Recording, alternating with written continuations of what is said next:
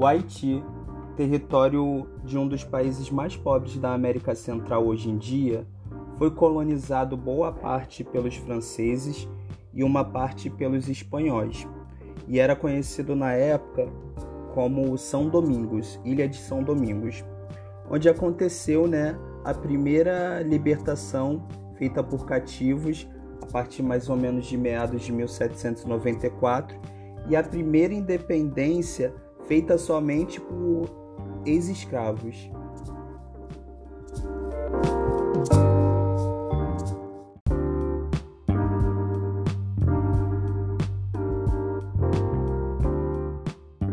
Na época, foi um dos grandes centros econômicos de exploração de uma colônia, sendo um dos maiores produtores de açúcar, concorrendo até muitas vezes e superando o Brasil.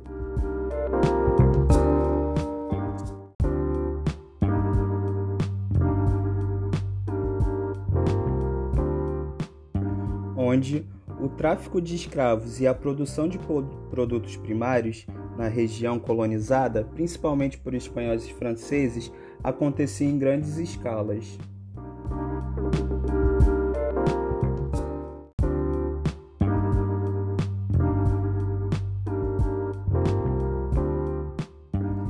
Deste modo, desde a sua colonização, o Haiti ficou caracterizado pelo extermínio da sua população local. Juntamente com isto, a ilha se conectou com o tráfico de escravos e com a gradativa implementação do sistema latifundiário e monocultor.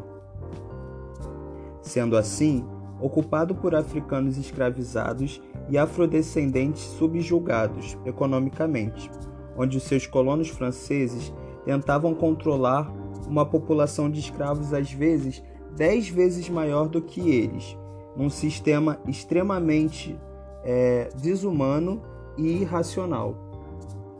A Revolução deu seu início a partir de 1791, influenciada pela Revolução Francesa e seus ideais de liberdade, igualdade entre os homens e fraternidade, que fez com que os escravos e cativos entrassem contra o sistema colonial francês.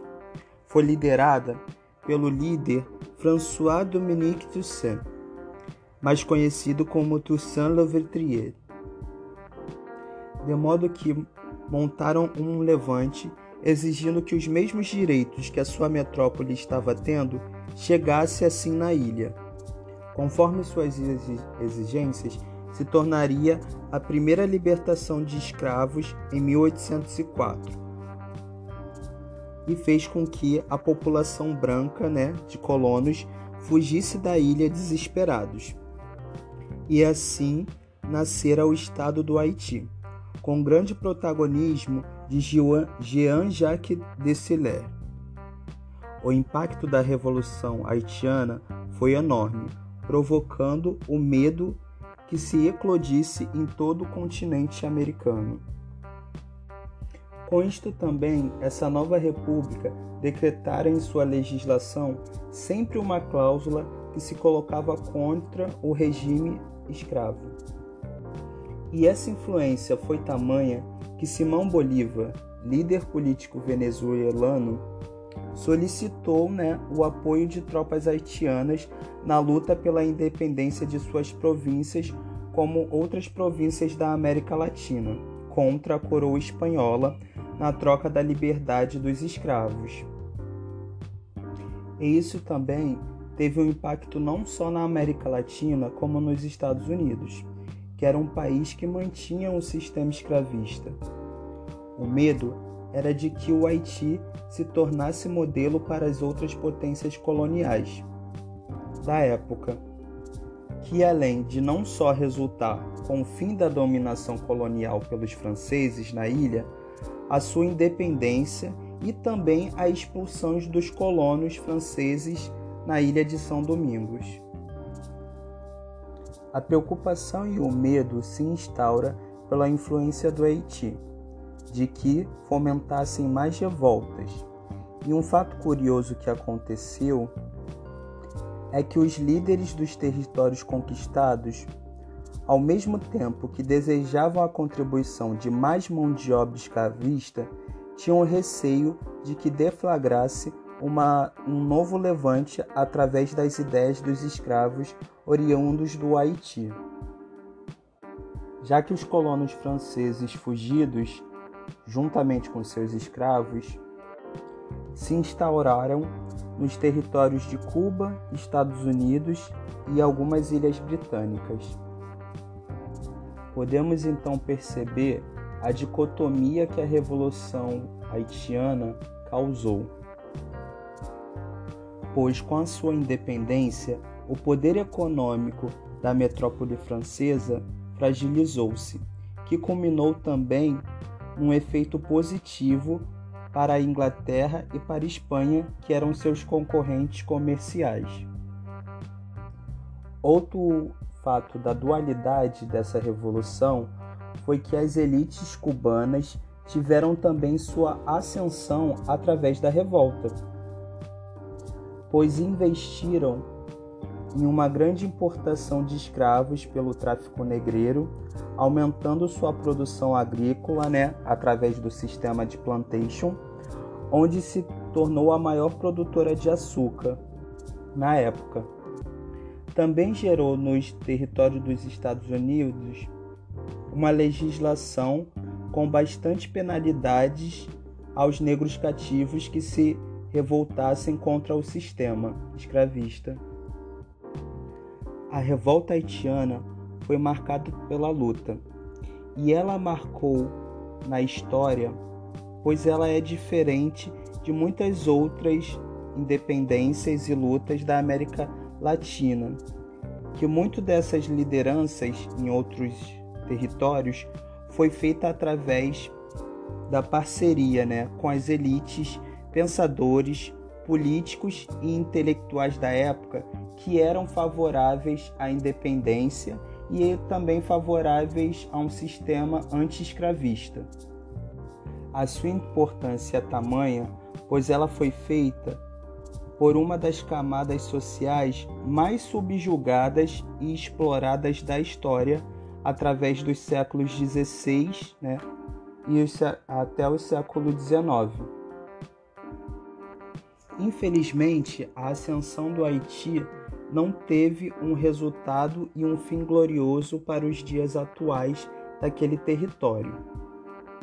Durante a independência, é, ocorreu também muita instabilidade econômica e política de famílias locais, que resultou no que nós vemos hoje né, do Haiti, um país com, com uma economia dependente e que sua população vive à mercê né, do subdesenvolvimento.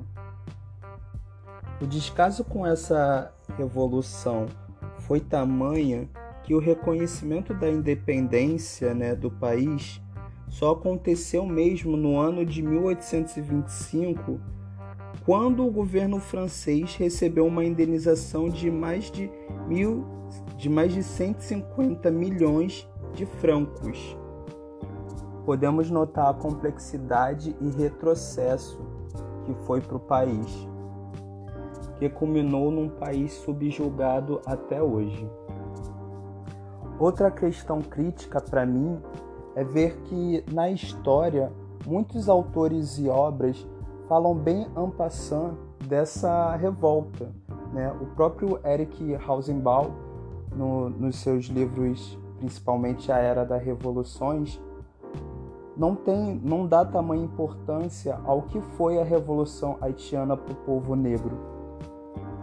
E ao mesmo tempo que foi um marco histórico de muita importância para o povo negro, vemos que o sistema capitalista, o sistema hegemônico imperialista, se imperou na ilha como se impera até os dias atuais, às vezes de forma não tão, tão aberta, né? de forma mais velada, mas que constitui ainda a exploração, o subjugamento, o subdesenvolvimento, tanto na África como os países da América Latina num todo. A gente tem que ver, tentar ter um olhar crítico através disso, porque as potências ainda se constituem como as é, hegemônicas se constituem ainda dos países do novo mundo, do velho mundo. Países que ainda vivem através do dinheiro exploratório daquela época e outras configurações exploratórias até hoje. Além de todo o genocídio indígena, africano e de qualquer camada que fosse contra a esse sistema imperialista.